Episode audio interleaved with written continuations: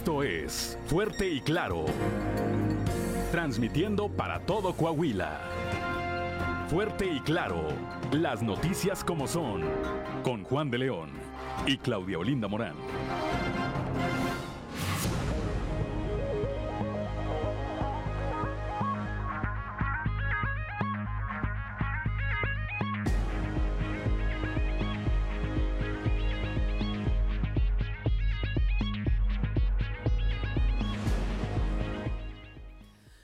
Buenos días, ya estamos en Fuerte y Claro, un espacio informativo de Grupo Región. Hoy es lunes 12 de diciembre de 2022 y hoy se celebra a quienes llevan por nombre Guadalupe. Saludamos como todas las mañanas a quienes nos acompañan a través de nuestras diferentes frecuencias de Grupo Región en todo el territorio del estado por región 91.3 Saltillo en región sureste, por región 91.1 región centro, carbonífera, desierto y cinco manantiales, por región 103.5 en la región Laguna de Coahuila y de Durango, por región 97.9 en la región norte de Coahuila y sur de Texas y más al norte aún por región 91.5 en región Acuña, Jiménez y del Río, Texas. Un saludo también a quienes nos siguen a través de las redes sociales por todas las páginas de Facebook de Grupo Región.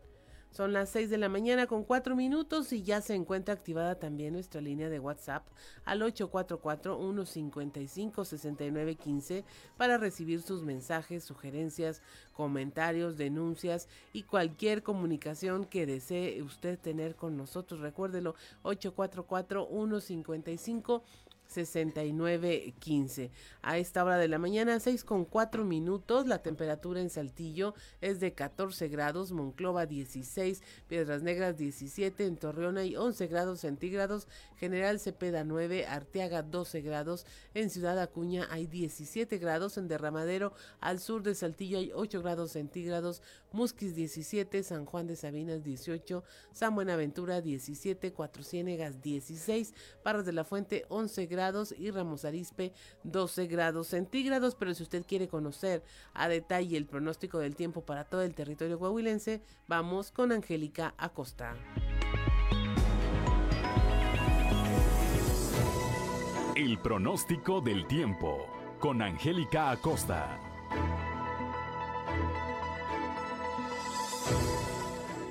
Hola, ¿qué tal amigos? ¿Cómo están? Muy buenos días. Estoy lista para darte los detalles del clima. Felicidades a todas las lupitas. Muy bien, vámonos, iniciamos. Saltillo, para el día de hoy se espera una temperatura máxima de 24 grados, mínima de 14. Durante el día soleado, cálido, agradable, disfruta tu día, aprovechalo. Por la noche un cielo principalmente claro. Probabilidad de precipitación, 0%. Eso es para Saltillo. Muy bien, vámonos hasta Monclova, temperatura cálida, máxima de 28 grados, mínima de 14. Durante el día muy cálido, vamos a tener periodo de nubes y sol, va a estar muy agradable. Por la noche parcialmente nubladito, la posibilidad de chubasco 1%, muy baja la probabilidad de lluvia para Monclova en Torreón. Se espera una máxima de 31 grados, mínima de 13 durante el día, una buena cuota de sol muy cálido, por supuesto, mantente bien hidratado y por la noche un cielo parcialmente nublado. De igual manera, es muy baja la probabilidad de lluvia para Torreón, 1%. Excelente, nos vamos ahora hasta Piedras Negras, donde también esperamos temperatura cálida, máxima de 27 grados, mínima de 16. Durante el día principalmente nubladito, a pesar de eso va a estar muy cálido, muy agradable. Por la noche un cielo parcialmente nublado y bueno, la posibilidad de precipitación 25%. Eso es ahí para Piedras Negras, excelente en Ciudad Acuña. De igual manera temperatura cálida, máxima de 28 grados, mínima de 17. Durante el día vamos a tener eh, un cielo principalmente nublado, a pesar de eso se va a sentir muy cálido. Eh, disfruta, por supuesto, aprovecha tu día. Por la noche eh, vamos a tener un cielo principalmente nublado. Se va a sentir algo cálido también por la noche. La posibilidad de precipitación, atención Ciudad Acuña, se incrementa más durante el día que por la noche 55%. Excelente. Nos vamos ahora hasta la Sultana del Norte. Aquí en Monterrey, Nuevo León, se espera una máxima de 27 grados, mínima de 15. Durante el día vamos a tener periodo de nubes y sol. Va a estar muy cálido, muy agradable. Por la noche un cielo parcialmente nublado. Y bueno, la posibilidad de precipitación 2%. Eso es ahí para Monterrey. Amigos, ahí están los detalles del clima. Que tenga usted un excelente inicio de semana. Mañana de nueva cuenta la información climatológica.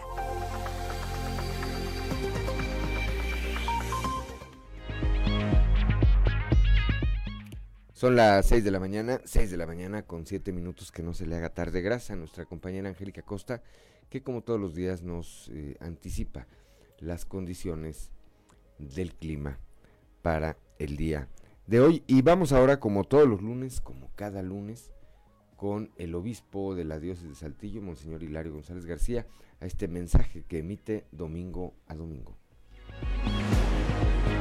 Mensaje del obispo. El tercer domingo de Adviento nos invita a permanecer alegres en el Señor.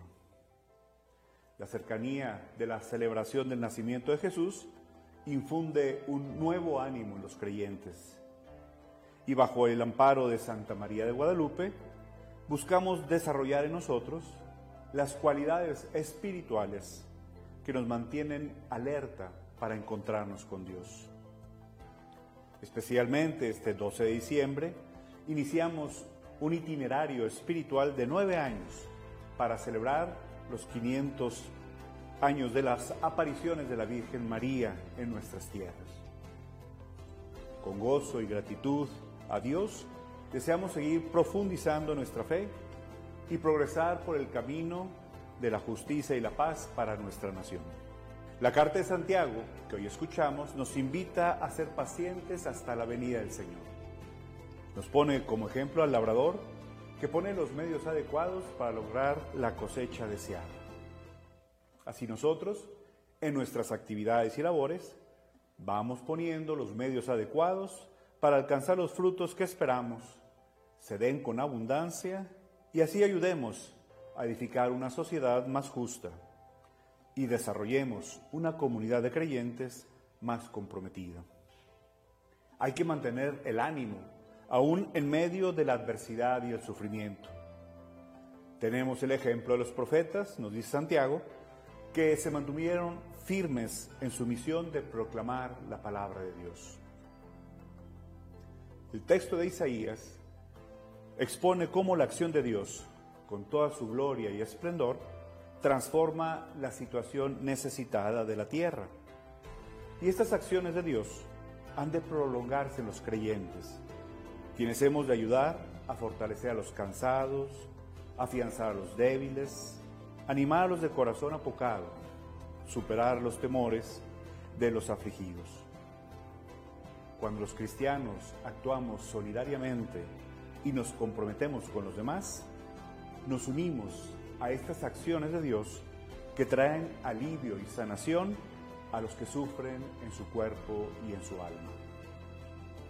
Ven Señor a salvarnos, decimos en el Salmo.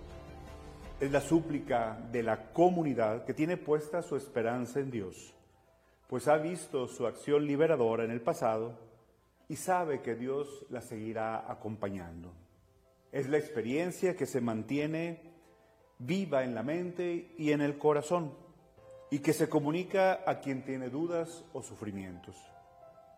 De esta manera, los cristianos cooperamos en la salvación que el Señor ofrece a los oprimidos, los hambrientos, los cautivos, los discapacitados y desamparados. No es una esperanza inactiva, sino proactiva, que hace llegar la bendición de Dios a todas las personas.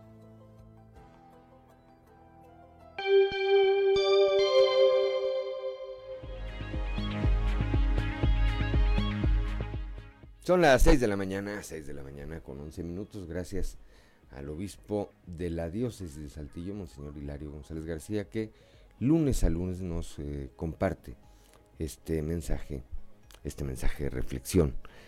Saludo también, como todos los días, a don Joel Roberto Garza Padilla desde Frontera, desde Ciudad Frontera, Coahuila, y su frase del día de hoy, bueno, antes dice, hoy Día de nuestra Santa Madre María en su advocación de la Virgen de Guadalupe. Felicidades a todos los lupitos y lupitas. Pues sí, a todos los lupitos y lupitas. Felicidades. Y la reflexión dice, sé tú mismo y la gente correcta se quedará contigo. Los milagros suceden todos los días. Vamos por el de hoy. Bendiciones. Bendiciones también para usted, don Joel Roberto. Don Joel Roberto Garza. Garza eh, Padilla. 6 de la mañana con 12 minutos. Y si usted nos sigue a través de la radio, lo invitamos a que vaya a nuestras redes sociales para compartirle este contenido eh, de los tres videos más virales de Sucedió en. Esto es Sucedió en los tres videos más virales del momento. Sucedió en Ciudad de México. Durante este fin de semana se llevó a cabo el concierto de Bad Bunny en la ciudad. Sin embargo, miles de personas se quedaron sin verlo a pesar de contar con entradas oficiales. Dentro de sus denuncias se encontraba que los guardias de seguridad despojaban de sus boletos a las personas argumentando que eran falsos. La prepotencia del personal del evento fue tal que en uno de los videos que circula en redes se observa cómo decidieron simplemente cerrar los accesos a pesar de que la gente había hecho filas de horas para entrar. Por lo mismo, cientos de seguidores de Bad Bunny intentaron escalar los accesos del Estadio Azteca sin éxito alguno. Sucedió en Ciudad de México. A través de redes sociales se hizo viral el momento en que una mujer persigue a bordo de su bicicleta a un perrito por las calles de la ciudad. En la grabación se observa cómo el canino corre a toda velocidad cruzando avenidas. Afortunadamente, la mujer alertó a los automovilistas de la situación para evitar atropellarlo. Al final del video, una persona que caminaba por la calle pudo atrapar al perrito. Sucedió en Los Andes, Chile. Cámaras de vigilancia instaladas en el interior de un supermercado captaron el momento en que un señor acosa sexualmente a una niña. En las imágenes se aprecia como el hombre vigila que no haya nadie a su alrededor mientras observa de reojo a su víctima. Una vez que esto sucede, camina hacia la niña y le arrima su miembro. El sujeto ya fue denunciado y se encuentra tras las reglas.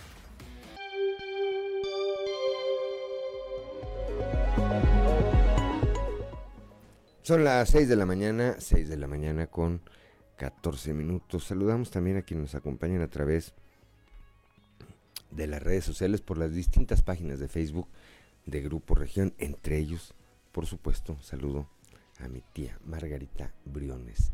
Luna que ya va a la chamba, ya va a la chamba y todos los días nos acompaña, nos acompaña aquí a través de Grupo Región. 6 de la mañana, 6 de la mañana con 15 minutos. Bueno, pues vamos directamente a la información. Cuatro personas eh, fallecidas, incluido un bebé de tan solo dos años de edad, dejó como saldo un incendio en una vivienda de la colonia Patria Libre. Eh, esto al sur poniente de Saltillo, aunque aún se realizan los peritajes correspondientes, se presume que el siniestro pudo haber iniciado con una veladora en el interior de la casa, se cayó Cerca de las 4.20 de la madrugada de este domingo, vecinos reportaron el 911 un incendio en la calle Quinta de la citada colonia donde acudieron elementos del cuerpo de bomberos.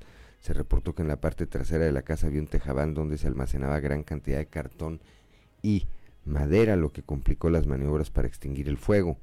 En el lugar fueron encontrados los cuerpos calcinados de Juan Juárez Rojas, Juana Juárez Rojas, Ana María Rojas y un bebé de apenas dos años de edad de nombre Cristian Tadeo, cuyos eh, estos cuerpos fueron trasladados al servicio médico forense para la necropsia de ley. Elementos de la Policía Municipal de Saltillo custodiaron la casa mientras los peritos de la Fiscalía General del Estado eh, realizaban las diligencias. Cerca del mediodía un grupo de vecinos se apersonó para exigir justicia, lo que provocó la movilización de los cuerpos de seguridad para evitar pues que esta eh, protesta pasara a mayores.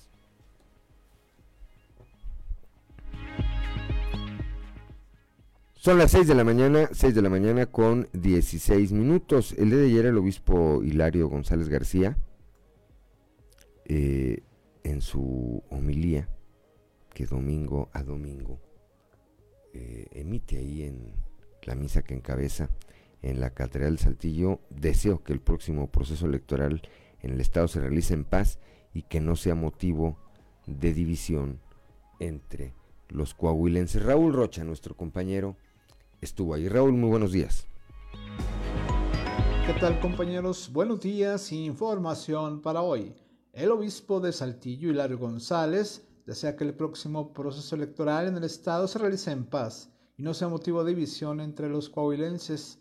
Señaló que hay ocasiones que entre miembros de la misma familia hay posturas políticas encontradas que los separan y espera que en esta ocasión no sea así.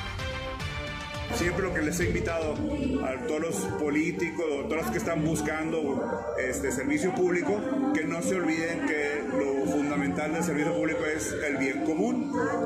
Yo sé que hay una competencia entre partidos, entre candidatos para obtener votos y poder llegar al poder, que no se quede solamente en eso, en una carrera, una competencia, a ver quién tiene más pegue, sino que sea verdaderamente un servicio eh, altruista, un servicio honesto, veraz, con las virtudes que se esperan en todos los políticos, ¿verdad? En un servidor público de apertura, de diálogo, de escucha y que ojalá esta campaña, que serán que unos 3, 4 meses, pues se lleven en paz, ¿verdad? Que no se, este, sean motivo para que las comunidades se dividan. A veces hay ese, esa situación, ¿verdad? Que por apoyar a los candidatos, las comunidades se dividen, ¿verdad?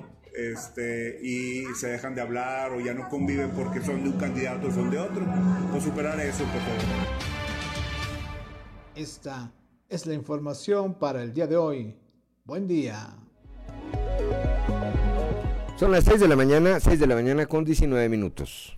Continuamos con la información. El, incremento de las vacaciones es otro golpe a la industria. Esto lo señala César Isidro Muñoz de Hoyos de Canacinta en Piedras Negras. La información con Lucía Castán.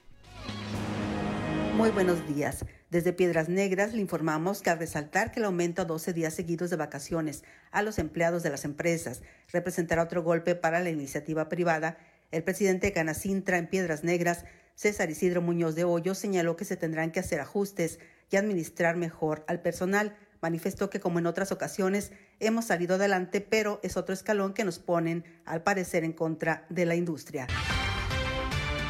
Totalmente. Mira, esos serán ajustes que, tendrán que hacer la industria en general, eh, en administrarse mejor, administrar mejor al personal. Eh, y, que es otro, otro golpe para la industria, para el empresario, para la iniciativa privada, que, que la verdad siempre hemos salido avantes, sabemos cómo salir adelante de, las crisis y de los problemas, pero que pues es otra, otro escaloncito que nos ponen, eh, al parecer, en contra de la industria que tiene este gobierno federal, pero, pero que se tendrá que salir adelante. Informó para Fuerte y Claro Santa Lucía Castán. 6 de la mañana, son ya las 6 de la mañana con 20 minutos. Estamos en Fuerte y Claro. Una pausa, una pausa y regresamos. Son las 6 de la mañana, 6 de la mañana con 26 minutos para que nos acompañen a través de la señal de la frecuencia modulada que escuchábamos, Claudio Linda Morán. Escuchamos a el rey del mambo, Damaso Pérez Prado, con el mambo Lupita. Mambo Lupita, por, por ser hoy día de las Lupitas, me imagino. Y porque empieza el maratón. Lupita Reyes, ¿verdad? Lupe Reyes. Y allá en la cabina nos demostraron que sí saben bailar mambo. ¿eh? Están al ritmo del cara de foca, le decían, ¿verdad? A Pérez Prado. A Damaso Pérez Prado. Bien, son las 6 de la mañana, 6 de la mañana con 26 minutos. Vamos rápidamente a esta ciudad Acuña, allá con Ricardo Ramírez Guevara. Trabajadores de la empresa TPN bloquean el acceso a esta industria por lo que ellos eh, consideran un incumplimiento en el pago de su ahorro. Ricardo, muy buenos días.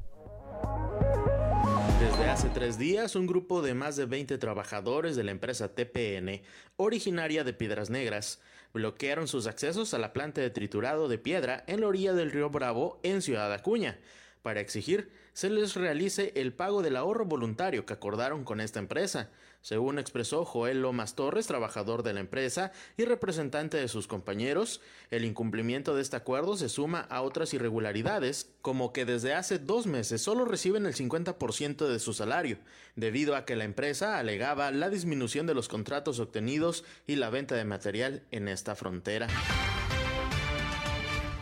La situación que está pasando ahorita es de que estamos un poco molestos todo el personal aquí de, Molino, porque llegamos a un acuerdo cuando ingresamos aquí a trabajar para TPN. y que iban a quitarnos Del, ahorro de cada semana para hacer un ahorro para, para estas fechas, entregándonos todo el ahorro, o sea, quitándonos a nosotros una cantidad cada personal, ellos poniendo otra cantidad y nomás nos pagaron la parte de nosotros, no la parte de ellos.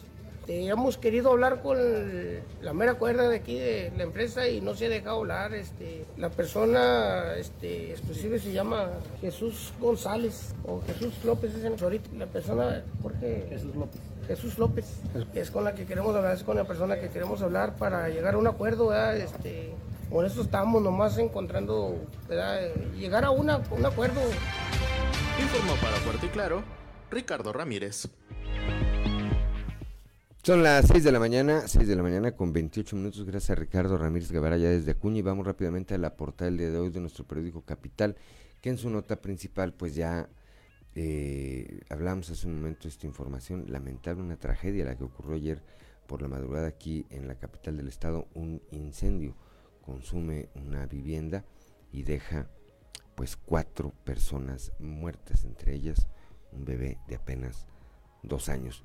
El día de hoy, a las 11 de la mañana, en el Teatro de la Ciudad Fernando Soler, el alcalde Saltillo, Chema Fraustro Siller, va a rendir su primer informe de actividades, su primer informe de gobierno al frente de la administración municipal de Saltillo. Mañana, obviamente, eh, les estaremos dando cuenta, pero a partir de las eh, de los espacios informativos del día de hoy de la una de la tarde con Jessica Rosales y de las 7 de la, de la tarde con Jessica Rosales y Cristian Estrada, Cristian Estrada y Jessica Rosales, usted podrá escuchar los pormenores de este informe. Empresarios, los empresarios que organizan cada año la llamada Feria del Cohete en Arteaga aún no han gestionado el permiso para instalarse, aunque el ayuntamiento espera que lo tramiten en los próximos días. En tanto, allá en Piedras Negras incautaron eh, estos productos en seis comercios. Más adelante también le vamos a ampliar esta información. Ya escuchamos en voz del obispo Hilario González García este llamado que hace a la comunidad coahuilense que, bueno, pues participemos en la elección y a los políticos, por supuesto, pero que esto no nos deje divididos, que esto no nos polarice.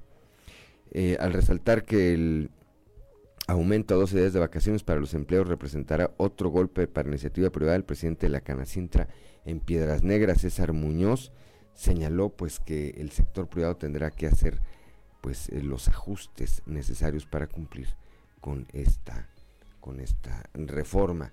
El secretario de Inclusión y Desarrollo Social, Manolo Jiménez Salinas, dio a conocer que en conjunto con la Secretaría de Salud a cargo del doctor Roberto Bernal, este año se llevaron a cabo los recorridos de las caravanas de salud, en donde se atendieron a más de 10 mil personas en su paso por las diversas regiones del Estado a través de la estrategia social Mejora Coahuila.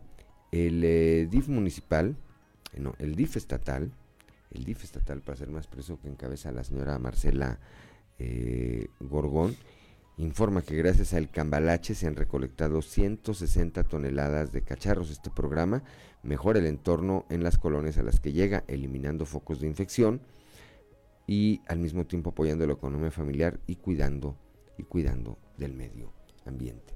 Son las 6 de la mañana, 6 de la mañana con 31 minutos. Vamos ahora a nuestra columna en los pasillos.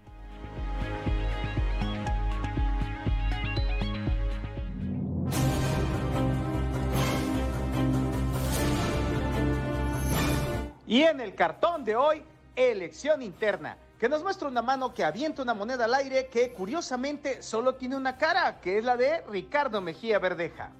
En pleno Día de la Virgen de Guadalupe, este lunes alrededor de las 2 de la tarde, la Comisión de Elecciones de Morena estará dando el resultado de quién fue el ganador en la serie de mediciones que se levantaron hace algunos días en Coahuila y con cuyos resultados se definirá al coordinador de los comités de defensa de la 4T y por consecuencia el candidato a gobernador en el ya cercano 2023. No, te digo, ni me sorprende. A las 12 del mediodía, los cuatro calefactos sobrevivientes al proceso, Ricardo Mejía, Reyes Flores, Luis Fernando Salazar y Armando Guadiana, se estarán viendo las caras en una reunión en la Ciudad de México a la que fueron convocados la noche de anoche para conocer el resultado y posterior a que les digan a ellos los resultados, saldrán a una rueda de prensa en la que en definitiva habrá caras largas. enojado. Hoy también a las 11 de la mañana, el alcalde de Saltillo llega a su primer informe de trabajo al frente del gobierno de Saltillo, en el que seguramente presumirá cifras en seguridad, generación de empleos, recaudación e infraestructura. Mucha actividad también tendrá hoy el obispo Hilario González, quien a mediodía estará en el santuario de Guadalupe en el municipio de Monclova y ya en Saltillo por la tarde a las 16 horas atenderá la invitación para convivir con los trabajadores del servicio de limpieza del municipio en la Alameda Zaragoza y por la noche a las 20 horas encabezará misa en el santuario de Guadalupe de Saltillo. ¿No ves? ¿No ves? Ya son más de las tres. Me voy, me voy, ¿qué tal? Adiós, me voy, me voy, me voy.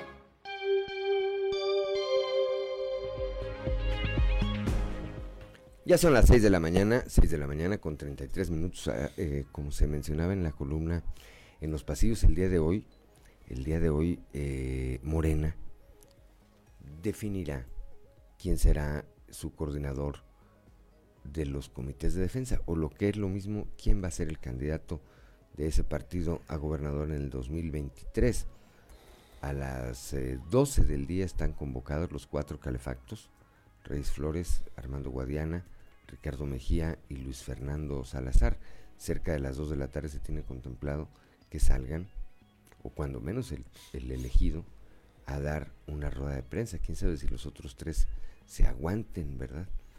Sobre todo porque el resultado pues es de pronóstico reservado. La lógica, la lógica indica que este esta designación tendría que recaer sea en Armando Guadiana o en Luis Fernando Salazar, que pues tienen eh, por lo menos 10 o 12 años haciendo campañas y haciendo presencia en el Estado. Pero hay quienes dicen que esto no se trata de la lógica, sino de lo que diga mi dedito y que si es así, pues entonces el elegido será el subsecretario del gobierno federal, Ricardo Mejía Verdeja, quien abandere, quien abandere las causas de su partido.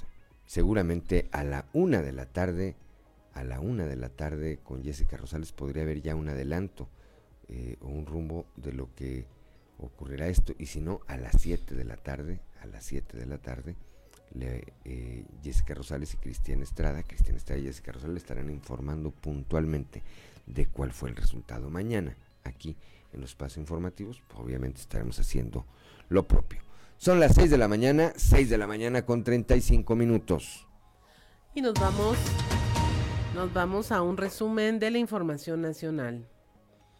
Asesinan a siete personas en Guerrero, siete personas, entre ellas un menor de edad, fueron asesinadas en la comunidad de El Durazno, en el municipio de Coyuca de Catalán, Guerrero. Las víctimas habrían sido sacadas de sus domicilios particulares para llevarlos a la cancha de una escuela, en donde finalmente fueron asesinados. Tras ello, los pobladores bloquearon la carretera Acapulco-Cihuatanejo para exigir a las autoridades atiendan el caso y den con los responsables. La Fiscalía de Zacatecas informó que el asesinato del juez de control Roberto Elías Martínez fue ordenado desde el interior de un centro penitenciario. De acuerdo con las autoridades, dos personas identificadas como Marco Antonio y Fernando fueron quienes encargaron el crimen, por lo que fue posible articular una línea de investigación en donde José Julián y Leopoldo Ismael perpetraron la agresión contra el juez de Río Grande bajo órdenes de estos hermanos Marco Antonio y Fernando desde el interior de los centros penitenciarios donde se encuentran detenidos. Esto porque el juez pues negó una serie de medidas y peticiones a una de las personas que permanece en el reclusorio. En Guanajuato clausuran uno de los seis quirófanos del Hospital General de Zona número 21 del IMSS esto por personal de la Comisión Federal de Protección contra Riesgos Sanitarios eh, y mientras concluyen las investigaciones por 15 casos de parálisis facial en personas con padecimientos renales. De ellas ya fallecieron una decena. Estas habrían estado en estos hospitales de estos quirófanos del 10 de octubre al 23 de noviembre y fallecieron porque padecían estas enfermedades crónicas y tuvieron síntomas de parálisis facial, todos ellos habían sido atendidos en el referido hospital. Realizan en Durango pruebas por meningitis. Al menos 30 mujeres más acuden a diario al Hospital General 45, dependiente de la Secretaría de Salud, para realizarse la prueba que descarte la infección de meningitis micótica. Se trata de pacientes que fueron intervenidas en los hospitales privados donde se detectó el brote y a quienes ha contactado la dependencia. También en este caso de la meningitis se han quedado huérfanos de, de, madre alrededor de 30 menores de edad. De los 23 casos ocurridos, 13 mujeres eran mamás de un promedio de 26 hijos, aunque no fue posible confirmar cuántos infantes quedaron sin mamá de los otros ocho casos, por donde hay también dos varones. La mayoría habrían ingresado a los cuatro hospitales involucrados con trabajo de parto y todo apunta a que errores en el procedimiento causaron la crisis de salud. El ex coordinador de ginecología del Hospital General de la Secretaría de Salud de Durango es dueño de dos de los cuatro hospitales donde las personas contrajeron esta enfermedad. Y finalmente el día de ayer el sonido de la alerta sísmica prácticamente despertó a los habitantes de la Ciudad de México y de Guerrero luego de que se registrara un sismo de magnitud 6.0 de acuerdo con el Servicio Sismológico Nacional con epicentro en Tecpan al sur de Guerrero. La magnitud del sismo fue de 6 grados y se detectó a las 8.31 de la mañana del domingo 11 de diciembre. Al momento no se reportaron daños ni en el Valle de México ni en los estados aledaños. Y hasta aquí la información nacional. Son las 6 de la mañana, 6 de la mañana con 39 minutos. Estoy viendo aquí a propósito lo que ocurrió el fin de semana con el concierto ese de Bad Bunny allá en el Estadio Azteca. Un eh, sitio en Facebook llamado Pasión Águila. Dice, mete más gente el arrimado del Cruz Azul al Estadio Azteca que el Bad Bunny. Bueno, pues esto fue consecuencia de un tema de reventa, ¿verdad? De un tema de reventa me parece que se excedieron en lo que quisieron obtener y eso provocó pues que el concierto iniciara y no había ni la mitad de gente ahí en el eh, en el Estadio Azteca. Saludamos a mi amigo Daniel León Oviedo. Buen principio de semana. Saludos de Toluca, México. Anda en Toluca, allá en el Estado de México. Saludos, estimado Daniel. Que tú también tengas una gran, gran jornada y gran semana. Son las 6 de la mañana. 6 de la mañana con 40 minutos. Vamos rápidamente una pausa y regresamos.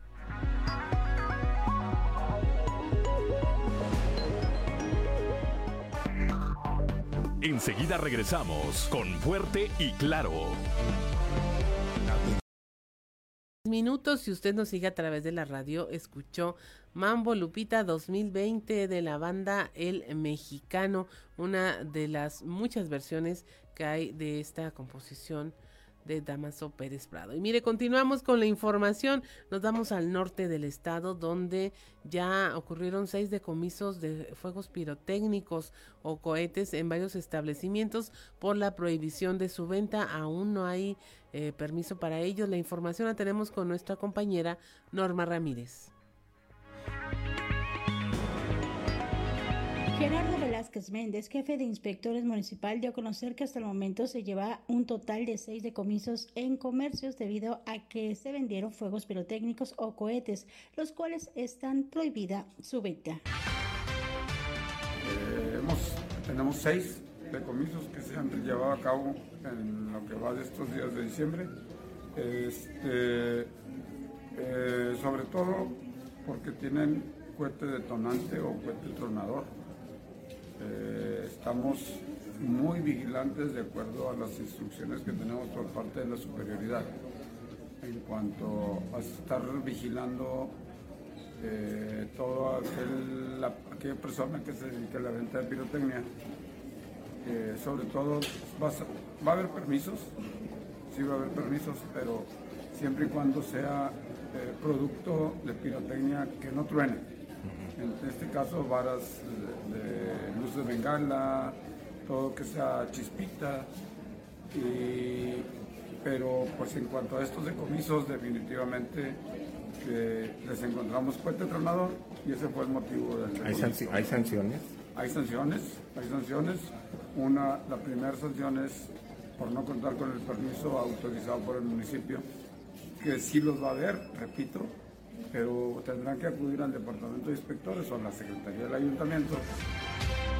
Para y Claro, desde Piedras Negras, Norma Ramírez.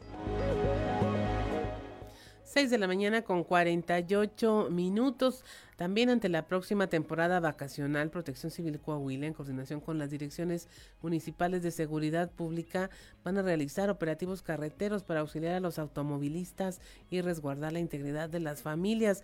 Nuestra compañera Laura Estrada, ya en Ciudad Acuña, nos tiene la información.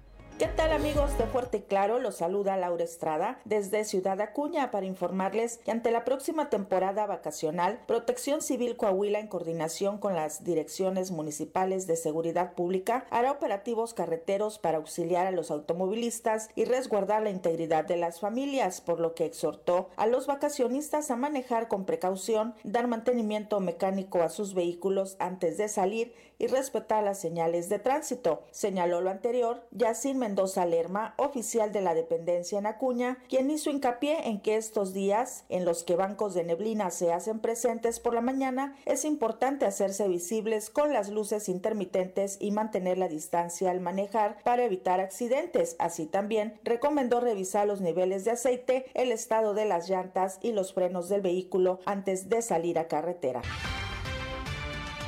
si van a salir a carretera, que chequen bien el vehículo, los niveles de aceite, las llantas, el estado de los frenos, para evitar algún accidente. También, si van a dejar solo su hogar, que eh, cierren el paso del gas, la tubería del agua, en lo posible corten la energía eléctrica para evitar algún accidente por este tipo de situaciones. Si se mantienen en casa y con el desarrollo que se prevé de las bajas temperaturas, que chequen las instalaciones de gas, los boilers, los calentadores, que les den el, mantenimiento preventivo antes de usarlo, ventilación adecuada para evitar la acumulación de monóxido de carbono y evitar eh, afectaciones o muertes en su caso por este tipo de situaciones.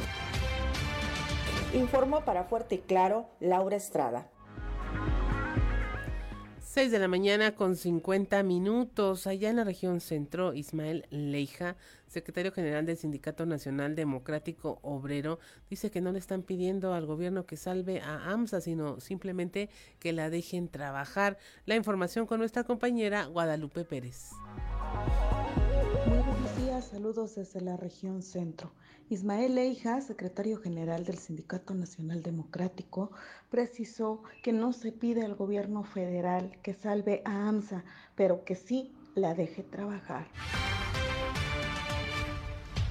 Voy a, no a criticar, pero sí a, a poner una observación. ¿Por qué hasta ahorita? ¿Por qué hasta ahorita sumarse?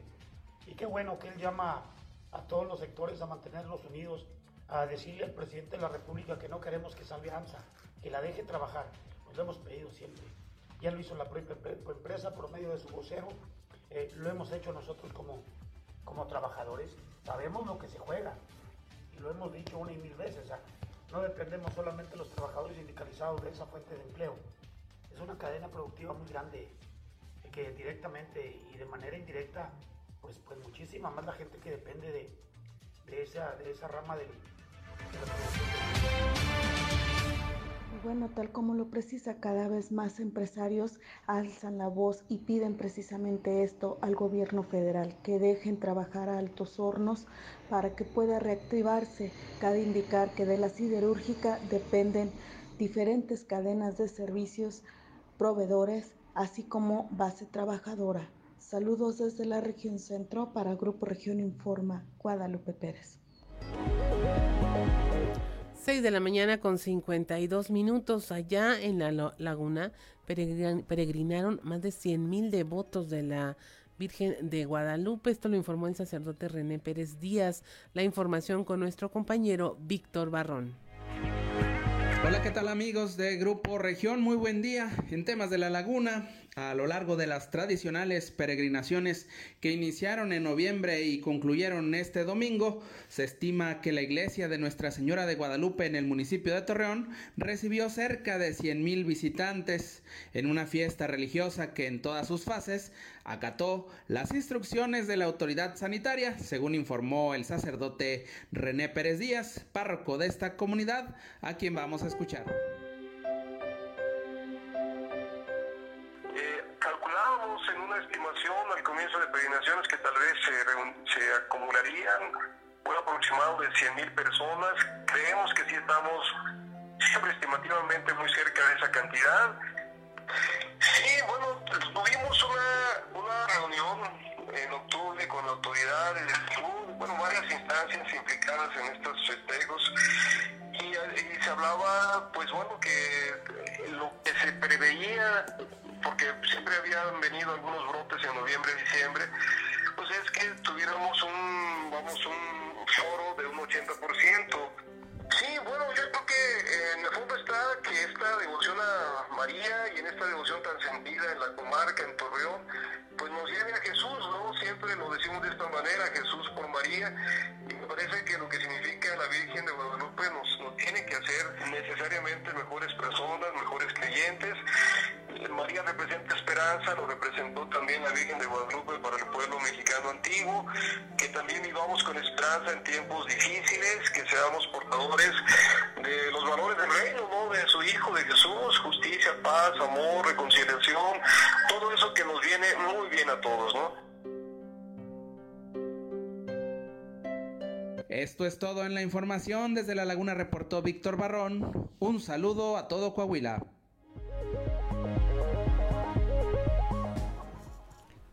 Son ya las 6 de la mañana, 6 de la mañana con 54 minutos. Bueno, para quienes eh, viven aquí en el centro de la ciudad o, vivimos aquí en el centro de la ciudad, eh, hoy amanecieron ya unas rayas blancas en algunas de las banquetas. Me supongo que esto está asociado al programa de los parquímetros inteligentes que, eh, de acuerdo a la última información que teníamos, el próximo día 15, es decir, en tres días más, comenzaría esta etapa de prueba ya con cobro, ¿verdad? si no ha tramitado su... Eh, a quienes viven en el centro, el ayuntamiento, a través de este programa, ahí en unas oficinas que están frente a la escuela secundaria Margarita Maza de Juárez, eh, pueden ir a tramitar un pase ahí. No sé, ¿tú tramitaste un pase y ya te dieron? No se lo han dado. Bueno, hay que ver, hay que ver por qué no está funcionando esto, porque una de las eh, características de este programa era que se iba a dar un pase para que quienes viven en el centro de la ciudad tengan un vehículo, al menos eh, iban a tener un pase para poder estacionarse en alguno de estos 3.800 y tantos lugares que se estarán seccionando para este, para este programa. Vamos a estar muy atentos, vamos a estarles informando en respuesta a, pues a las preguntas que nos han estado haciendo. Son las 6 de la mañana, 6 de la mañana con 56 minutos, una pausa y regresamos.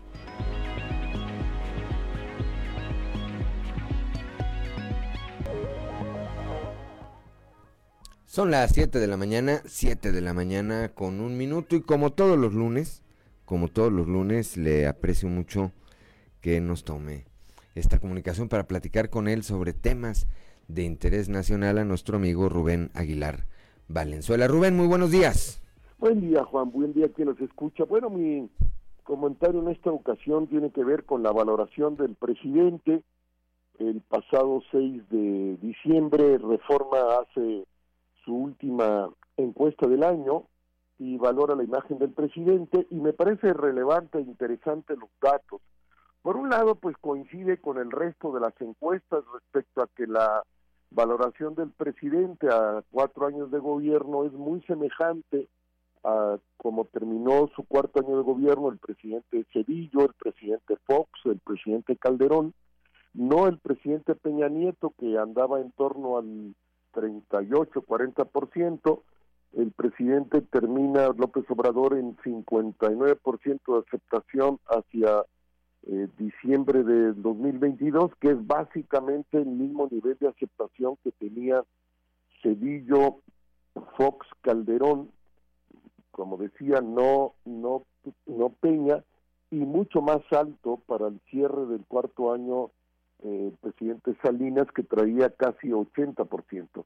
Pero digamos que las valoraciones del presidente López Obrador eh, pues son muy semejantes a sus antecesores, a veces los medios exageran, no entiendo por qué, y dicen que el presidente extraordinariamente bien evaluado, pues podría uno decir, con el desastre del gobierno, pues resulta como bien evaluado, pero no en todo caso no es mayor que los eh, niveles que tuvieron sus antecesores. Dos, que me parece importante también, hacia eh, agosto del 2020, el presidente en estos 29 últimos meses, de agosto de 29 a diciembre de 22, eh, se mantiene estancado eh, en términos de eh, 56% y 63% eh, de aceptación. Durante todos esos 29 meses fluctúa entre el 56% eh, cuando está más bajo y 63% cuando está más alto. Este diciembre trae 59. El presidente pues está estancado, no crece y no disminuye, eh, sino se mantiene igual. Eh, cuando arranca en marzo de 2019, el presidente tuvo 79 de aceptación, relativamente pronto cae, eh, pero digamos de agosto del 2020 a diciembre de 2022 se mantiene estable entre 56 y 63% de aceptación. Y la encuesta de reforma también señala eh, algunos elementos que me parece relevantes. Entre más edad, mayor aceptación del presidente, entre menos edad, menos aceptación del presidente, en el caso concreto del presidente López Obrador. Y que uno podría eh, pensar pues que los programas sociales influyen de manera decidida, eh, eh, los adultos mayores que reciben este, que comienza este programa con el presidente Fox cuando en oportunidades lo dirigía Rogelio Gómez Hermosillo, que comienza este programa, eh, que después se va extendiendo y la mayor extensión con el presidente López Obrador, pues eso indica mayor edad, mayor aceptación del presidente, a menor edad, menor aceptación y también a mayor escolaridad, más rechazo del presidente, a menor escolaridad, más aceptación del presidente.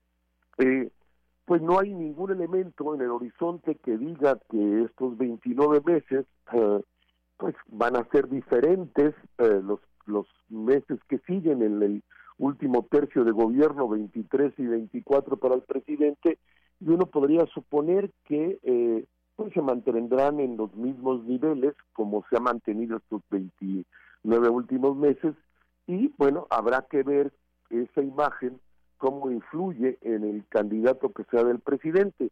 En política comparada a nivel mundial es que si tú tienes bajo nivel de calificación, arrastras a tu candidato, pero también que si tienes eh, regular o buen nivel de uh, aceptación, no favorece a tu candidato, simplemente se queda en niveles neutros, eh, eh, no, no, no, no te jala hacia abajo, pero tampoco sube, eh, te sube, pues habrá que ver el desarrollo de estos próximos meses, Juan, y pues aquí está esta fotografía al término del cuarto año de gobierno. Sí, que tiene, este, perdón, que tiene mucha lógica, Rubén. El, el poder, evidentemente, el ejercicio del poder desgasta. Eh, sí, por un lado, eh, Andrés Manuel López Obrador llega a la presidencia de la República con uno de los bonos democráticos más altos en la historia, si no es que el más alto en la historia del país, con un nivel de votación impresionante. Pero a cuatro años y fracción, pues hay mucha parte, la, una gran parte de la población que no ve que tengamos el sistema de salud de Dinamarca, como lo ofreció que la violencia contra lo que ofreció en campaña, que era terminar con la violencia y la delincuencia, toda esta inseguridad, pues no, no solamente no terminó, sino que además se ha incrementado exponencialmente el, eh, las cifras del, eh, del, propio gobierno federal, pues así lo dejan, así lo dejan ver. Eh, el tema de los grandes proyectos o sus grandes proyectos como es el tren Maya, como es el aeropuerto internacional Felipe Ángeles, bueno, pues jalaron eh, una gran cantidad y siguen jalando una gran cantidad de recursos que eh, los estados demandan y que ven cómo allá se avanza en el centro y en el sur del país y pues en el resto de las entidades nada más les dicen aguántenos, aguántenos, aguántenos y esto va retrasando el desarrollo.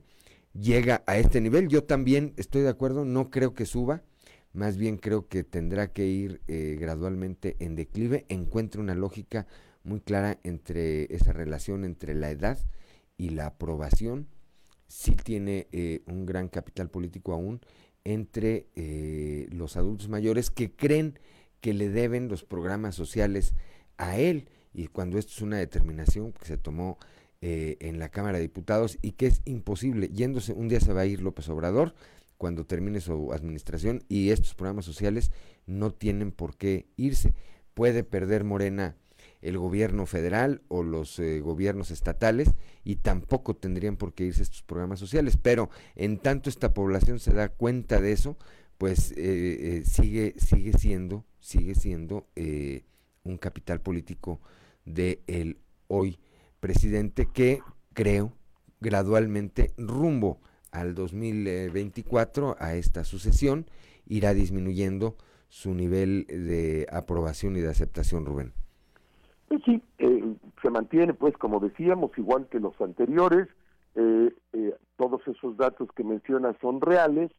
Eh, y bueno, pues uno puede decir, pues todavía no le impacta suficientemente, pero también en la encuesta de reforma se ve que eh, en, en 2019 el presidente arranca con un rechazo del 19%, pero en la encuesta esta del 6 de diciembre de este año, el nivel de rechazo del presidente es del 39% se va al doble el nivel de rechazo del presidente y entonces en bruto podríamos decir que hay el presidente tiene 60% de aceptación, 59 en esta última encuesta y 39% de rechazo, no crece, disminuye el nivel de aceptación, eso es evidente, del casi 80% en marzo de 19, ahora a 59%, y eh, crece eh, a al doble el nivel de rechazo. Estaríamos hablando que hoy día el presidente traería 50, perdón, 60% de aceptación en números redondos y 40% de rechazo en números redondos también. Eh, que sí implica un crecimiento eh, muy importante en términos de rechazo que habrá que ver cómo se eh, él ya no estará en las boletas en el, en el año 2024, en 2023, ahora con Coahuila y el Estado de México, y claramente en 2024, pero habrá que ver pues si eh, eh, bajara, eh, siguiera aumentando el rechazo, eso sí puede hacer daño al candidato de Morena. Si el presidente se mantiene en estos números, probablemente ni beneficia ni perjudica al candidato de Morena para el año 24, como lo revelan, insisto, todos los estudios de política comparada, que si te va muy bien, no le das puntos a tu eh, al candidato de tu partido, solo si está aprobado, lo jalas hacia abajo si tu valoración es mala, Juan. Así es, yo coincido contigo, el, el, 20, el 24 ya no estará López Obrador en la boleta y en este 2023, ya tan cercano, eh, cuando se jueguen las gubernaturas de Coahuila y del Estado de México, pues tendrá que hablar, que haber una preradiografía de lo que podría pasar en el, en el 2024. Vamos a estar atentos, eh, por supuesto, por supuesto, Rubén, a estas eh, cifras, seguramente arrancando el año, otras encuestas darán cuenta de cómo de cómo transcurren estos, estos meses en los que termina el 2022 y eh, el inicio del 2023 que nos, eh, insisto, nos irán dando cuenta. Yo soy de la opinión en que esta aprobación con la que aún cuenta tendrá que bajar, aunque esta haya estado estancado los últimos meses, tendrá que ir bajando porque habrá quien se, da, se dará cuenta que pues transcurre el tiempo y todas esas promesas, todo ese ese mundo diferente que planteó López Obrador en campaña y esa una campaña, me refiero a una campaña de 18 años, pues simplemente no existió Rubén. Pues vamos a ver, por lo pronto al término del 2022, básicamente todas las encuestas, la de la Universal, Reforma, Mitowski, Parametría, etcétera, coinciden en estos niveles de aceptación del presidente que lo asemejan a sus antecesores eh, y pues esa es la realidad objetiva al término del cuarto año de gobierno. Estaremos atentos, Rubén. Como siempre, un placer platicar contigo. Igual, Juan, buen día, buen día quien nos escucha. Muy buenos días. Buen día. Son las 7 de la mañana, 7 de la mañana con 13 minutos. Continuamos con la información y va a iniciar a partir de hoy lunes una camino, la novena intercontinental guadalupana. Esto es una celebración que va a comenzar en este diciembre y va a terminar en nueve años, en el 2031, cuando se cumplan los 500 años del acontecimiento guadalupano. La información con nuestra compañera Leslie Delgado. Buen día, informando desde la ciudad de Saltillo. Este lunes, en el marco de las celebraciones por la Virgen de Guadalupe, la Conferencia del Episcopado Mexicano presentará la novena intercontinental guadalupana, la cual finalizará en el 2031 a 500 años de la aparición mariana en el Cerro del Tepeyac. Al respecto, el obispo de Saltillo, Monseñor Hilario González, refirió que la diócesis de Saltillo preparará una serie de actividades y eventos centrados en esta novena.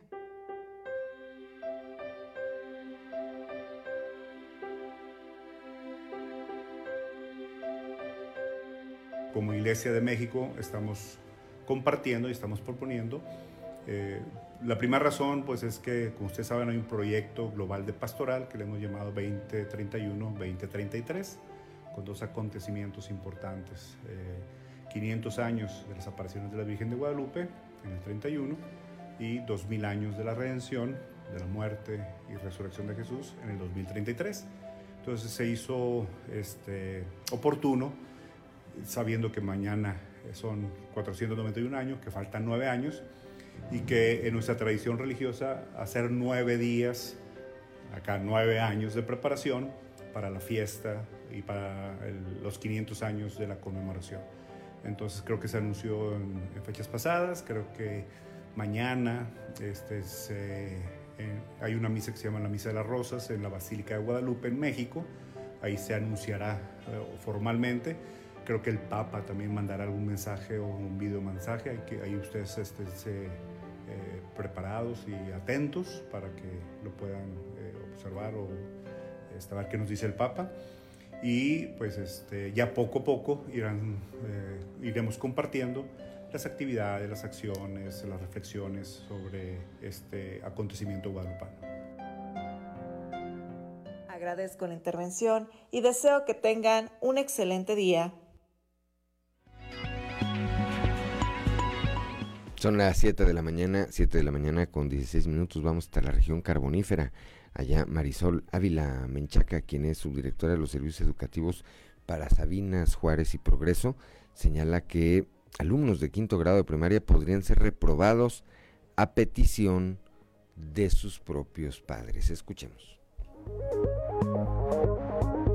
Muy buenos días, es un placer saludarles desde la región carbonífera. Esta es la información para hoy.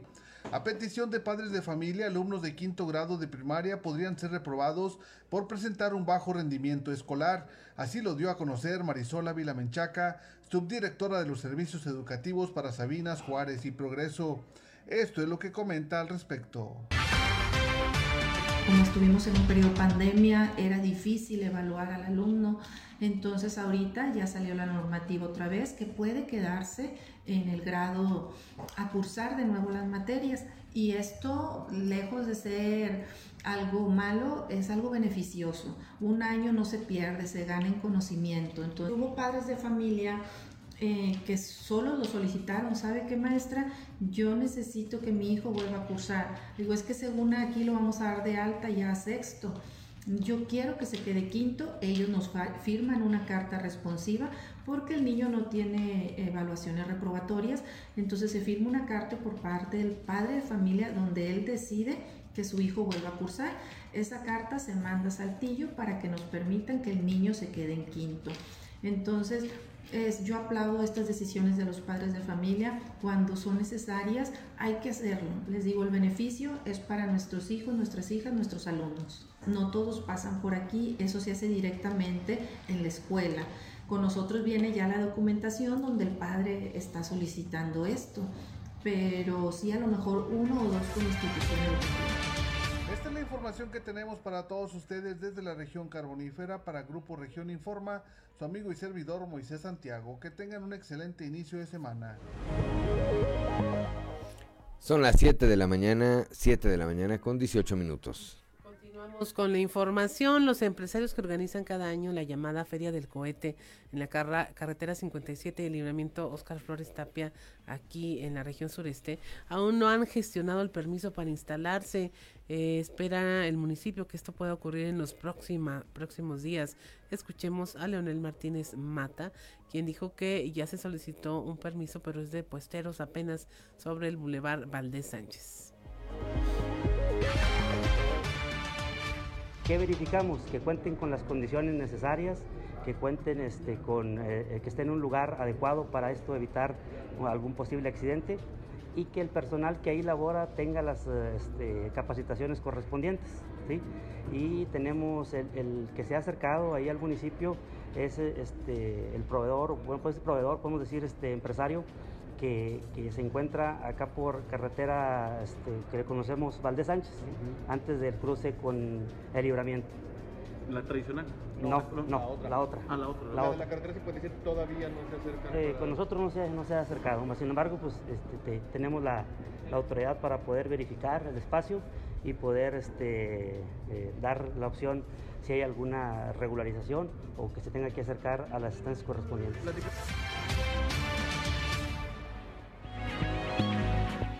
Son las 7 de la mañana, 7 de la mañana con 19 minutos antes de irnos al corte.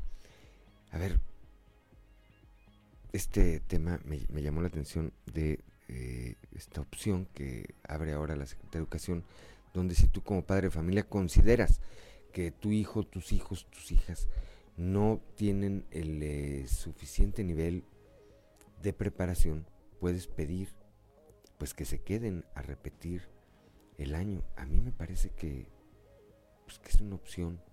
Lo que pasa es que luego el reprobar lo hemos socializado como un tema de derrota, ¿verdad? Así es. Lo hemos eh, satanizado. Pero no pasa nada.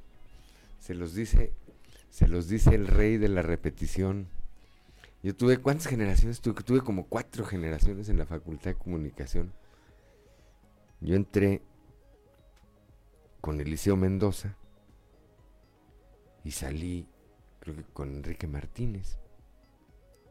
Me dicen, ¿de la carrera? No, le digo, del, o sea, que si yo estuve con ellos, no, le digo, yo empecé mi carrera cuando entró el liceo y terminé cuando salió Martínez. Sí, porque nuestra, nuestro padrino de generación fue Enrique Martínez y Martínez y Javier Villarreal. Que en paz descanse. Pero no pasa nada si reprueban, de veras. Pasa nada. Al contrario, tienen más amigos. Van a tres graduaciones diferentes. ¿Eh? Tienen tres generaciones, o cuatro, o las que se acumulen. No, fuera de vacilada, a ver, no pasa nada, ¿eh? Y si eso es para el nivel de aprovechamiento, mejor. Son las 7 de la mañana, 7 de la mañana con 21 minutos. Una pausa y al regreso vamos a platicar con Toño Zamora, como todos los días. Son las 7 de la mañana, 7 de la mañana con 27 minutos para quienes nos acompañan a través de la frecuencia modulada rápidamente antes de ir con Toño Zamora.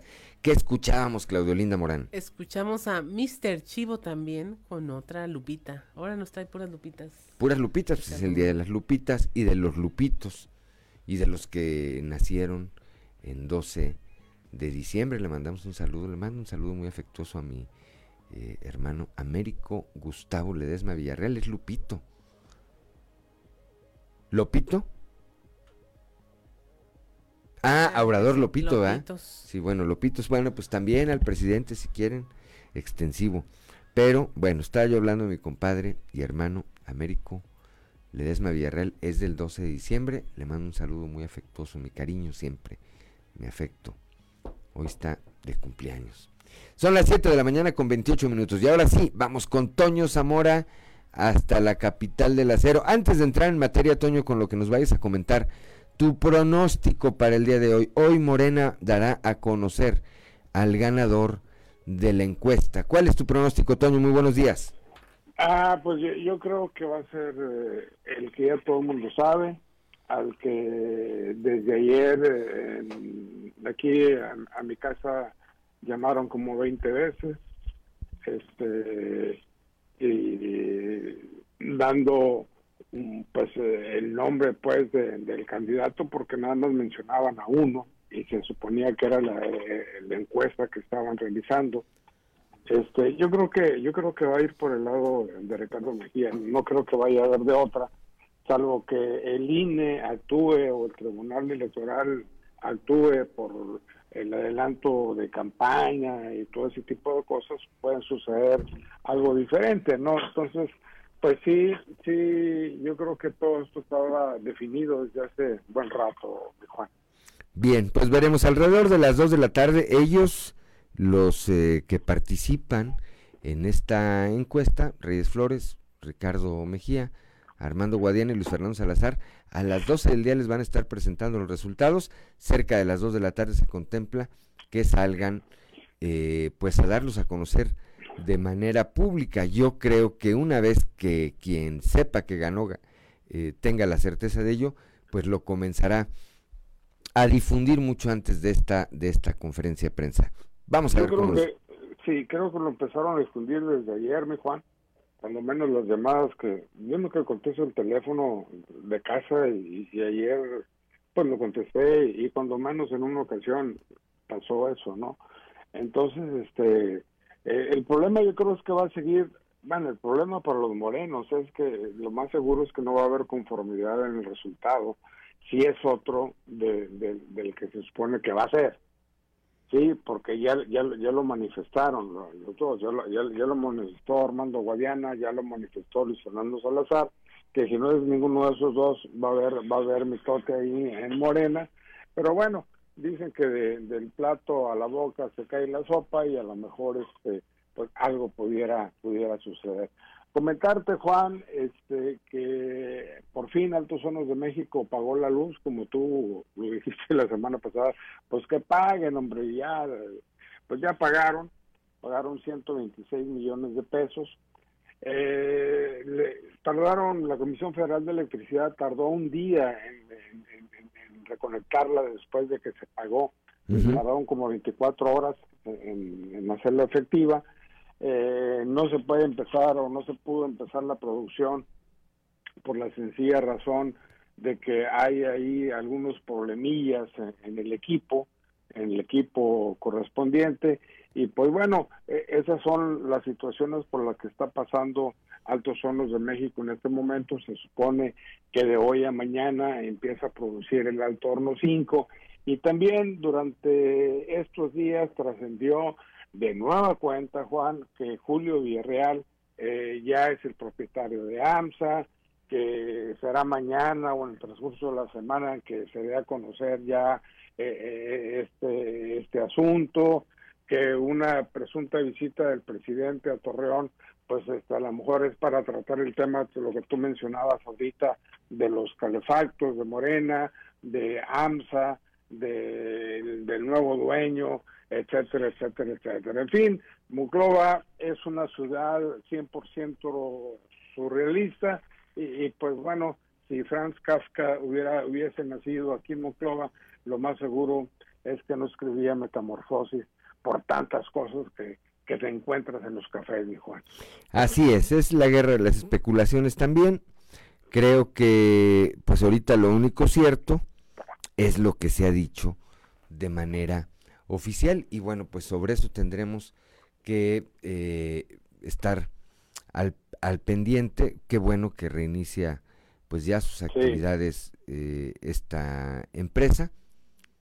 Vamos a ver pues cómo cierra el año y cómo arranca este 2023, que todo el 2023 y todo el 2024 se les va a hacer eternos, pero va a llegar, va a llegar el 2024 y se va a acabar este sexenio y creo que eso traerá un respiro eh, para esta muy maltratada empresa por parte del gobierno federal, Tony.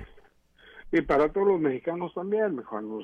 también ha habido este, pues unas decisiones muy, muy, muy sacadas de onda de, la presidencia de la República que nada benefician al, al país, que sí perjudican, pero que benefician a ese partido político. Ese es el grave problema que existe en estos momentos. Así es. Bueno, pues vamos a estar, vamos a estar atentos, eh, Toño, a ver eh, qué, qué, ocurre. Hoy primero, con este primer tema que comentábamos, a partir de las 2 de la tarde, sabremos si, eh, bueno, quién, quién es el designado eh, ahí en esta, en esta encuesta. Y bueno, pues con este otro tema del Sonos de México y lo que ocurre alrededor de una de las principales fuentes de empleo aquí en nuestro estado, que repito, ojalá, ojalá y salga adelante, Toño. Sí, nada más para terminar, Juan, muy bien le fue a Manolo en su visita que, estuvo en Roba, reunió, se juntaron dos mil personas más o menos, poquito más, poquito menos, pero yo creo que eh, está está calentando el, bien, el, eh, como dicen, desde el montículo, desde el bullpen, y pues bueno, ahí, ahí va adelante Manolo, ahí va. Bien, pues estaremos estaremos pendientes, Toño Zamora, como siempre. Gracias, muy buenos días. Hasta, mañana. Son las 7 de la mañana, 7 de la mañana con 35 minutos allá en Torreón, basado en tres proyectos principales de infraestructura. El, programa de operación que proyecta la Dirección de Obras Públicas de ese municipio contempla un presupuesto de 450 millones de pesos. Escuchemos al titular de la dependencia, Juan Adolfo Bon Bertrav Saracho.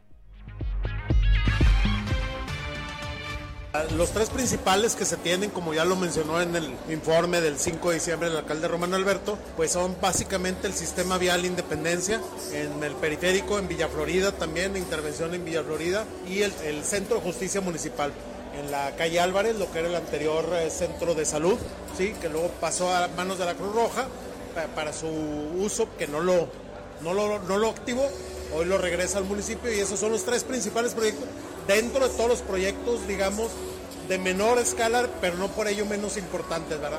Como son las pavimentaciones, todo el tema de las plazas públicas, el tema de imagen urbana, seguiremos invirtiendo muchísimo en todo el tema de imagen urbana que es tan necesario. Ahorita estamos arreglando las entradas y salidas de Torreón, eh, eh, como ustedes lo han visto, el Torreón Matamoros, el Torreón San Pedro, en la entrada por Gómez Palacio, recibe ciertas intervenciones y seguimos en ese camino de imagen urbana. En todos y cada uno, la intención es llegar a todo y cada uno de los eh, rincones de Torreón. El presupuesto para este año fue de 320 millones. Son las 7 de la mañana, 7 de la mañana con 36 minutos. Me mandan un mensaje aquí a mi, a mi número que, que cómo se me ocurre decir que reprueben a los niños, pues que pues si no tienen la capacidad pues no los mande usted, no los mande usted a la guerra sin fusil. Pero bueno, como dijo Bora Milutinovich, yo respeto. Yo soy de la idea que si no están preparados, pues no pasa nada.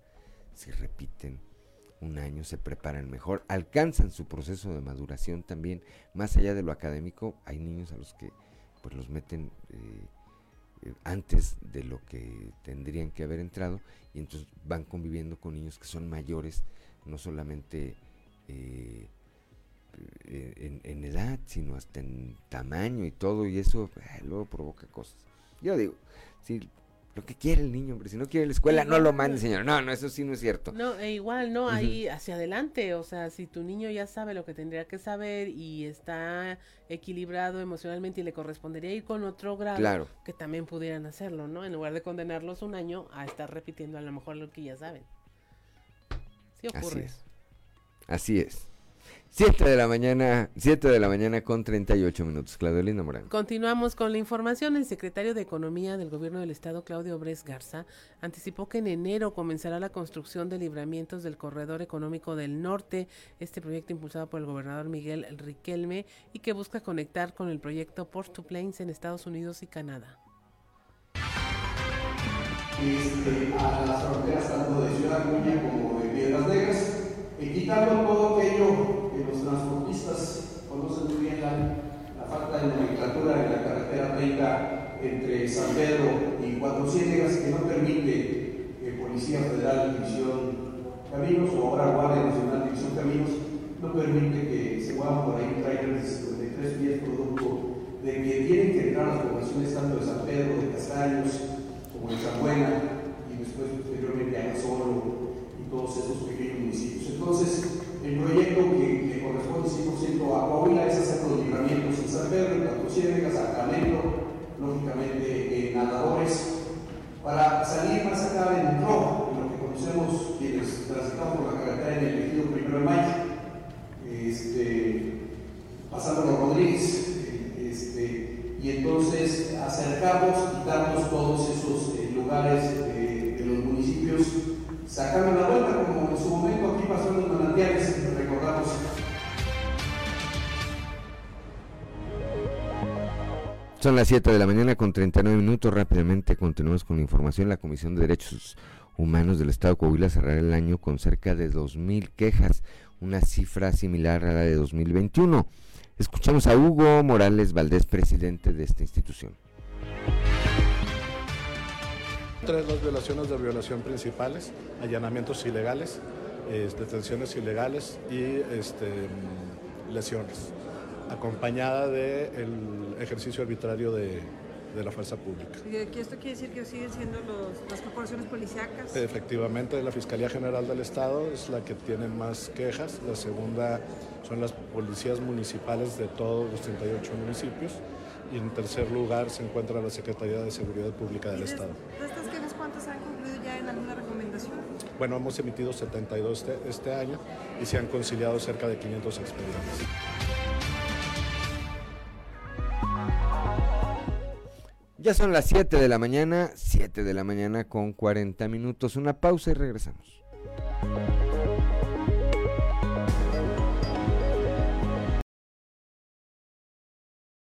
Minutos. Antes de ir a, a, que nos dé Claudia los detalles de esta melodía, ayer a quienes andaban allá en la Ciudad de México en la Basílica de Guadalupe les agarró el temblor, ¿verdad? Ahí les tembló. Pecadores, dice Claudia Linda Morán una señal divina, ¿verdad? ¿Qué escuchamos, Claudio Linda Morán, para que nos acompañen a través de la frecuencia modulada? Escuchamos a Ramón Ayala, el rey del acordeón, con Mi Lupita. En este tiempo era con los Bravos del Norte. Estaba leyendo aquí que, fue, que hizo dueto con Cornelio Reina, que estuvieron mucho tiempo juntos. Con Cornelio Reina. Con los, como los relámpagos del norte. Era de aquí, Cornelio Reina, ¿verdad? ¿No era de aquí? ¿Por qué, por qué, por qué yo tengo la referencia que era de aquí? Pues Ahorita se conocen allá en Reynosa, Tamaulipas. El que cantaba Me caí de la nube que andaba. Sí. Como a 20 mil metros de altura. Por poquito y que pierdo la vida, dice. A ver, ahorita hay que checar eso porque yo no sé por qué tengo la idea que en algún lugar leí que Cornelio Reina era de aquí. Ahorita lo leemos. Saludos a lo bueno, Lupita Pérez, nuestra compañera, está también celebrando. Lupita Reyes, mi vecina, también le mandamos un saludo. ¿Qué otra Lupita? No, nació en Parras, Cornelio Reina. Ándele, ve, pues era de por aquí. Pues ya de Saltillo a Parras, ¿qué tanto hay? Pero era de acá, de Coahuila, ¿eh? Ahí nomás, para que tengan el dato. 7 de la mañana con 48 minutos, como todos los lunes. Como todos los lunes, algo que vale la pena leer con Alberto Borman. Algo que vale la pena leer con Alberto Borman. Excelente jornada, estimado amigo Juan de León y amigo Radio Escuchas, mil gracias por su sintonía.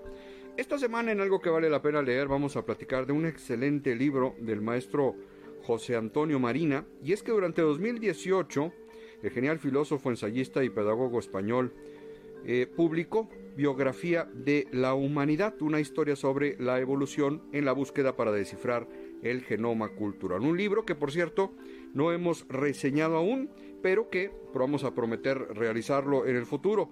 Sin embargo, del que sí vamos a platicar hoy es precisamente de la obra secuencial de este, que se trata ni más ni menos que de biografía de la inhumanidad, historia de la crueldad, la sinrazón y la insensibilidad humanas, publicado en España durante 2021 por editorial Ariel y que bueno, pues precisamente es el, el antagónico del el libro que le comentaba anteriormente, muestra la otra cara de la moneda respecto a los quiebres, conflictos, vicios y errores en el camino de la evolución civilizada.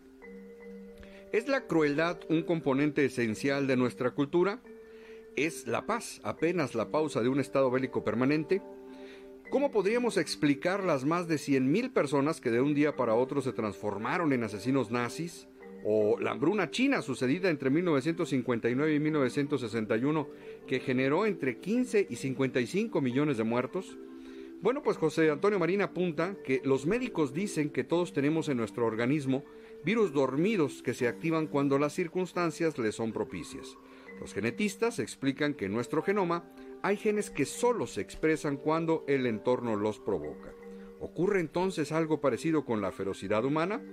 Bueno, pues la respuesta a todas estas preguntas podría encontrarse en nuestro pasado, y es por eso que a través de un amplio estudio de investigación histórica, filosófica, ética, médica y cultural, Marina nos lleva de la mano para asistir a la conformación de las primeras sociedades y culturas hasta la compleja red comunicante de nuestro presente, descifrando los genes que por naturaleza o bien por necesidad cultural los seres humanos hemos ido puliendo a lo largo de miles de años con la única finalidad de garantizar nuestra estadía y nuestra permanencia evolutiva en el planeta.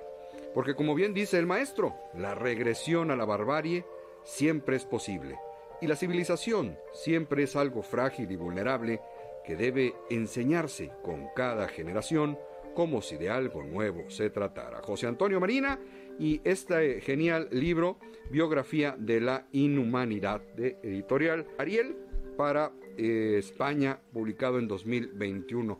Eh, aún y cuando pues, no es de manera comercial, eh, fácil conseguirlo, actualmente aquí en la ciudad se puede hacer el pedido vía internet y llega sin ningún problema.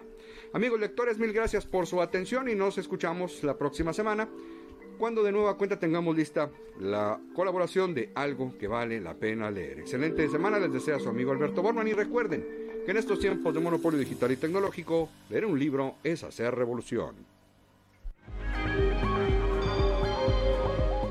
Son las 7 de la mañana, 7 de la mañana con 51 minutos. Edgar Medina, nuestro compañero, locutor que sí sabe, él sabe de música, no como, no como yo. Pero bueno, dice, era de Notillas, Coahuila, Cornelio Reina, de Parras de la Fuente. Saludos a todos en la mesa, saludos, mi estimado Edgar. Bueno, de Notillas, Notillas, Coahuila, en Parras, me imagino que será un ejido. Un ejido, sí, un ejido de Parras de la Fuente. Un ejido de Parras de la Fuente. Bueno, pues ahí está este dato de Claudia Olinda Morán, avalado por nuestro compañero Edgar Medina. Son las 7 de la mañana con 52 minutos.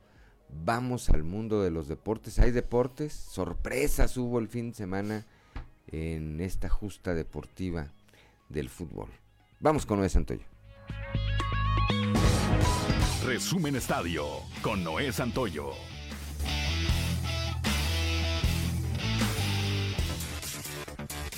Chivas Rayadas de Guadalajara se toparon con pared en su partido amistoso contra el Athletic de Bilbao, que no tuvo problemas para vencer los dos goles por cero en la famosa Catedral de San Mamés, con una actuación contundente y convincente frente a sus aficionados. Contrario a lo que sucedió hace unos días en Getafe, esta vez el rebaño no pudo demostrar jugadas claras de gol, ni tampoco pudo tomar la posición de la pelota, y terminó por sucumbir ante un rival que se llevó el triunfo. Con goles de Diego Valdés y Jonathan Rodríguez, las Águilas del la América vencieron a Cancún Fútbol Club y de esta forma han comenzado con el pie derecho sus partidos amistosos de pretemporada con rumbo al torneo Clausura 2023 que inicia en enero. El duelo fue celebrado en el estadio Andrés Quintana Roo en Cancún, donde las Águilas realizan trabajo de pretemporada de playa antes de volver a la actividad futbolística con la Copa Sky que inicia este día. La primera prueba para Santos Laguna llegó el día de hoy al debutar en la Copa Sky ante los rojinegros del Atlas en el Estadio Jalisco. Los guerreros que han tenido varias bajas en su plantel y aún sin ningún refuerzo de manera oficial, se medirán a los tapatíos, que vienen de derrotar 6 goles por 0 al oro de la tercera división, en el que fue su tercer encuentro amistoso de cara al arranque del clausura 2023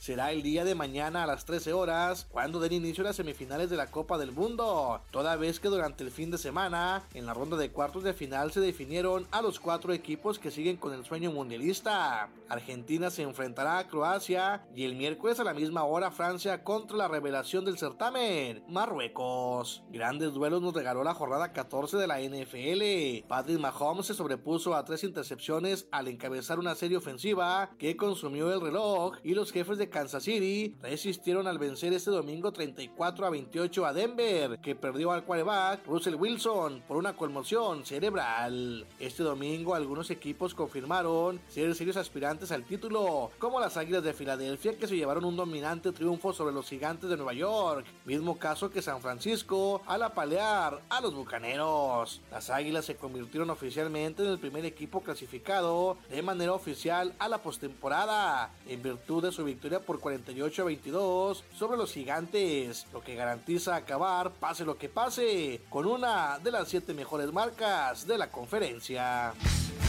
Resumen Estadio con Noé Santoyo.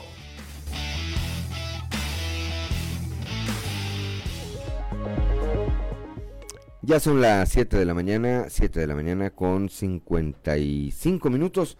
Pues nos vamos esta mañana de lunes 12 de diciembre. Gracias por el favor de su atención. Lo esperamos mañana a partir de las 6, a partir de las 6 de la mañana aquí en Fuerte y Claro. Como todos los días le agradezco a Ricardo Guzmán. Ya está de retorno Ricardo Guzmán después de dos semanas de unas muy merecidas vacaciones. Fue el retorno más aplaudido en esta mesa de redacción.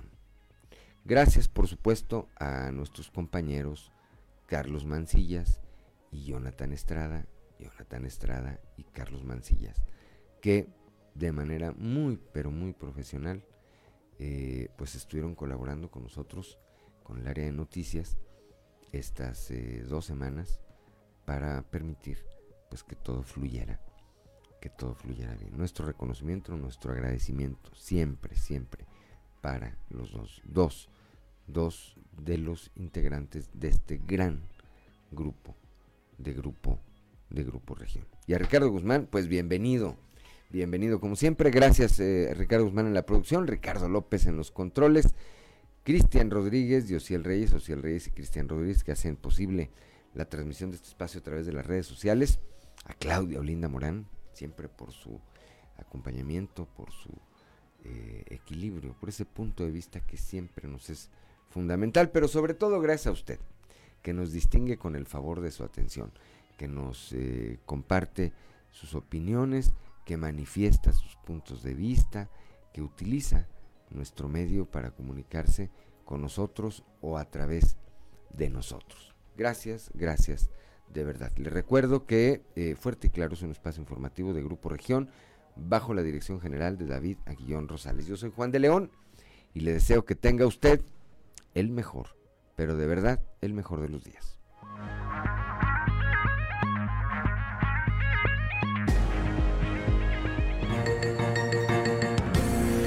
Escuchaste Fuerte y Claro.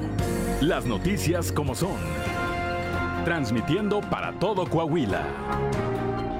Fuerte y claro, con Juan de León. De lunes a viernes a partir de las 6 de la mañana.